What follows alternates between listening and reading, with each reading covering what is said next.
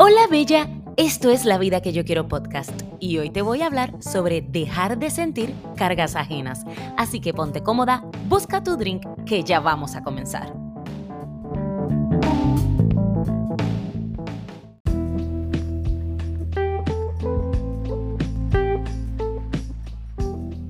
¿Cómo les va a todas estas amigas bellas que me escuchan desde el primer episodio? O mejor, si me estás escuchando por primera vez en este episodio, te digo cómo te va. Sí, te hago esa pregunta, ¿cómo te va? Porque espero que te vaya increíble como a mí. y sí, tengo que decirlo de forma sarcástica. Es una forma sarcástica de que me va increíble, ya que uso esta palabra increíble porque es la única que me ayuda a describir cómo estoy en estos momentos. Porque estos momentos increíblemente estoy dejando de sentir las cargas ajenas que por mucho tiempo llevé sobre mis hombros, esas que me limitaban a avanzar y florecer. Y me siento de esta manera porque estoy asumiendo una nueva realidad en mi vida y que tiene que ser asumida de forma distinta y espero que tú estés en el mismo proceso. Y como parte de este proceso de enfrentar las adversidades que he estado hablando en los pasados episodios, me ha tocado últimamente, o mejor dicho, he tenido que tener cuidado con el cómo hacerlo. Tengo que estar consciente que si tomo malas decisiones para atravesarlas, puedo hacer de mis problemas unas que pesen más, que las cargas estén más pesadas de lo que deberían ser. Y, y esto es que tengo que hacerle frente a mis propias decisiones y aprender de mis errores, lo cual es un acto de valentía que pocas de las que conozco en esta vida se animan y logran conseguirlo. Así que por ustedes y por mí, como siempre, abro mi corazón y lo desnudo para que simplemente te des cuenta que no estás sola en este caminar hacia la vida que queremos. Y una de las cosas que quiero compartirte hoy es que dejar de sentir cargas ajenas es aceptar que increíblemente vivimos en un sistema donde se nos enseña que nuestras cargas son una virtud. Y sabes que yo no tengo problemas con este concepto de padecimiento siempre y cuando sean mis cargas. Porque sana con gusto no pica. La cosa se daña cuando las cargas son impuestas, especialmente si están relacionadas a las que se espera de mí. Ahí es donde desaparece el amor incondicional y se pone manifiesto el amor condicionado a tu infelicidad. Sí, y esto no es la vida que yo quiero. Yo me cansé de escuchar la frase, el amor todo lo puede, todo lo cree, todo lo espera, todo lo soporta. Este concepto idílico. Y yo me pregunto, ¿dónde está la parte en que el amor se da cuenta de que necesito un abrazo y me lo dan? Conscientemente sé que nunca lo recibiré y o simplemente sé que no quieren darlo. ¿Por qué? Porque cuando tú das lo que se necesita es porque amas por lo tanto, el amor nunca está, o mejor dicho, nunca estuvo. Y para aceptarlo hay que tener huevos, o mejor dicho, hay que tener ovarios para hacer la pregunta, aunque a veces duelan más las respuestas que la pregunta. ¿Me amas? Hacerla a pesar de saber que nunca me van a responder la pregunta porque los expone a la carencia afectiva que tienen. Y lo más cabrón del asunto es que siempre supe que no iba a llegar lo que necesito. Sabía muy en el fondo que nunca vendrían a cargarme, a rescatarme. ¿Por qué aguanté tanto? ¿Por qué esperé mucho? No lo sé.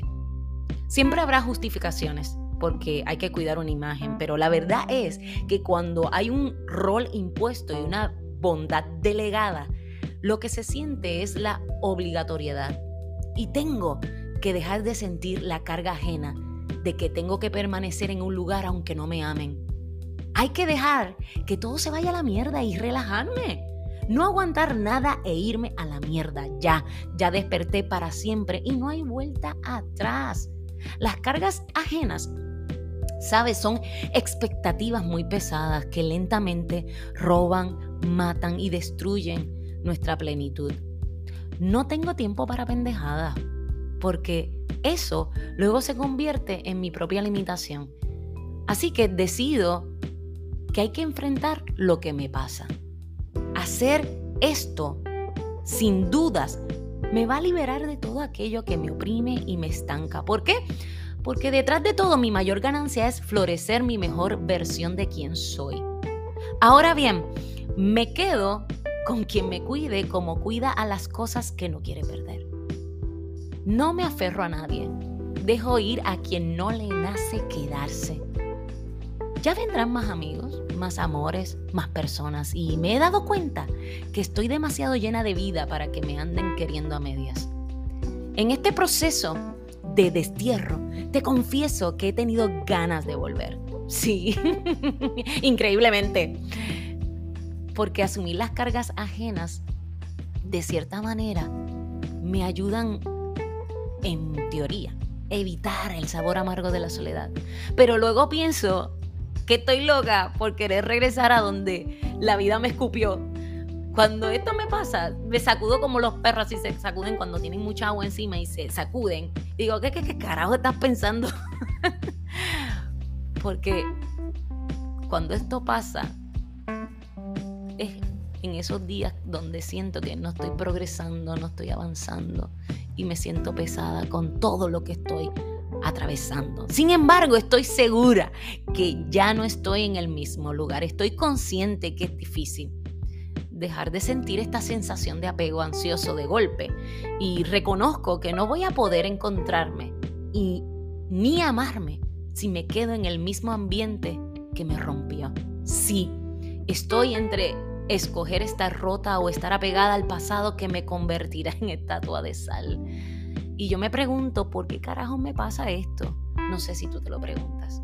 Cuando sabes que tienes que salir corriendo, pero te quieres quedar. Y tengo esta sensación de volver al lugar en donde sé que ya no era feliz. Pero de repente me pasa por mi mente la palabra culpa. ¿Será que me siento culpable de que las cosas no salieran bien? ¿De que me esté pasando lo que me está pasando? Acepto que tengo que ser responsable con lo que me toca, pero coño, ninguna cantidad de culpa puede cambiar mi pasado. Y ninguna cantidad de ansiedad puede cambiar mi futuro. Necesito comenzar a sentirme en paz conmigo misma. Para eso tengo que dejar de sentir enojo, dejar de sentir tensión por todos los cambios que me toca enfrentar, dejar de sentir que todo lo que ocurre es negativo, dejar de sentir cansancio al luchar por lo que quiero, dejar de sentir ansiedad que no me deja dormir. Hice todo lo que pude. Di todo de mí, pero a veces eso no alcanza. No estoy hablando de resignarme ni darme por vencida. Es dejar que el tiempo me enseñe un poco más para comenzar a sentirme y conectarme con quien realmente soy. Una mujer que reconoce que el problema no fue entregarme, sino abandonarme. Acepto que para recuperarme y encontrarme tengo que dejar, dejar ir la carga ajena de estar apegada a las personas, lugares y cosas, pensando que me van a dar sentido de pertenencia y refugio seguro que evita mi angustia de complacer por miedo a no ser abandonada. Entiendo que no necesito convencer a nadie absolutamente de nada, porque no importa lo mucho que lo intente, hay gente que nunca va a comprender mi historia, mi lucha, mis porqués, ni la batalla que estoy librando con lo que quiero. Tengo que continuar, seguir adelante, sonreír. No le debo nada a nadie. Dejar ir a los otros me hace absolutamente libre. En el proceso me desviaré. Querré regresar repensaré mi camino, cuestionaré mis estrategias, cambiaré de opinión si es necesario, pero sobre todo tengo que confiar en que mi yo futuro decidirá por amarse a sí misma y cuando ese amor sea suficiente podrá amar al prójimo como a sí misma. Porque tal vez ese fue mi pecado, amar más al otro que a mí misma. Me ha nacido el hambre tengo hambre y sed de amor propio, ganas, tengo ganas y fuerzas para caminar. El dolor me enseñó que así como hay cosas que pasan por algo, hay otras que por algo no pasan. Mientras tanto, yo elijo seguir caminando para encontrar lo que me falta, por lo que me espera, por lo que todavía no conozco ni me conoce. Dejar ir me está llevando a otro mundo donde empezar otra vez es lo único que hace falta para sentirme y estar preparada para recibir a alguien que me dé la bienvenida y poder decirle, acá estoy. Definitivamente haré como dice mi amiga Frida Kahlo. Tengo que dejar ir lo que siento y comenzar a sentir lo que merezco. Recuerda que para mantenerte conectada conmigo lo puedes hacer desde todas las redes sociales como la cuenta de arroba soy Alexandra y también buscarme a través de mi página web alexandraliz.com. Si este episodio te pareció interesante o puede hacerle bien a otra mujer escucharlo, te invito como siempre a darle like, compartirlo y comentar cuán útil te fue escucharlo. Suscríbete al podcast La vida que yo quiero desde la plataforma en que lo escuches, así te podrán llegar las notificaciones de cuando ya esté disponible un nuevo episodio. Por último, y sabes que me gusta adelantarte cuál será el siguiente episodio. ¿Estás lista? Sí. El próximo episodio es comenzar a sentirme. No olvides escuchar el próximo miércoles, suscríbete, darle like, comentarlo y compartirlo. Me despido hasta la semana que viene y piensa, amarse a una misma es el comienzo de un romance de por vida.